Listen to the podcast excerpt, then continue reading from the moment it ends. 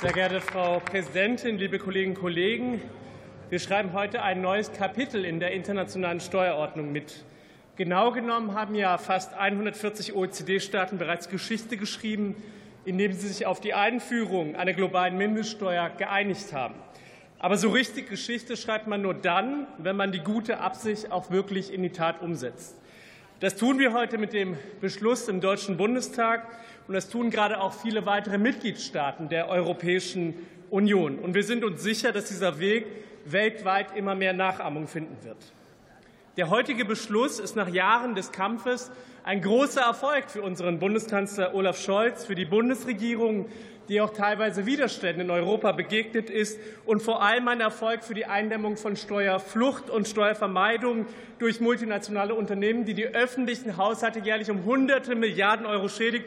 Gut, dass dagegen jetzt etwas gemacht wird.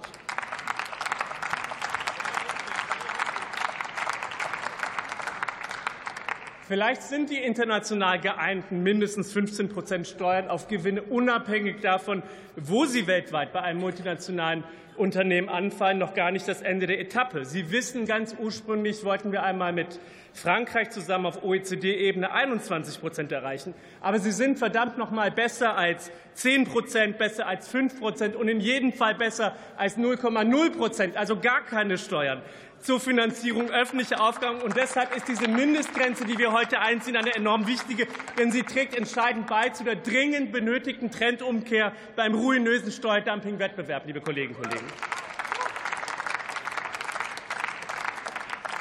Wir haben jetzt ein Kerngesetz zur Umsetzung der zweiten Säule der globalen Mindeststeuer zur Abstimmung vorliegen. Ja, und wir haben darüber hinaus Begleitmaßnahmen, die zum Beispiel im Bereich der Hinzurechnungsbesteuerung den Steuersatz senken und dabei natürlich auch zu Belastungseffekten für die kommunalen Haushalte führen. Auch hier hätten wir uns Anpassungen vorstellen können, aber unterm Strich bleibt das Kerngesetz ein sehr gutes Gesetz, das wir heute sehr gerne mit verabschieden werden. Wir danken unseren Koalitionspartnern in der Ampel. Wir danken dem Bundesfinanzministerium für die äußerst langfristige und gut vorbereitete Begleitung bei der Gesetzgebung. Das ist heute nicht der Schlusspunkt unserer Bemühungen für mehr globale Steuergerechtigkeit, gegen Steueroasen und gegen Gewinnverlagerung. Wir haben noch viel vor. Wir haben keine Zeit, uns auszuruhen. Die Säule 1 der globalen Mindeststeuer wartet bereits als nächstes Projekt auf uns. Und da geht es dann wirklich mal um Amazon. Aber es ist heute eine kräftige Motivation, auf diesem Weg weiterzumachen. Vielen Dank.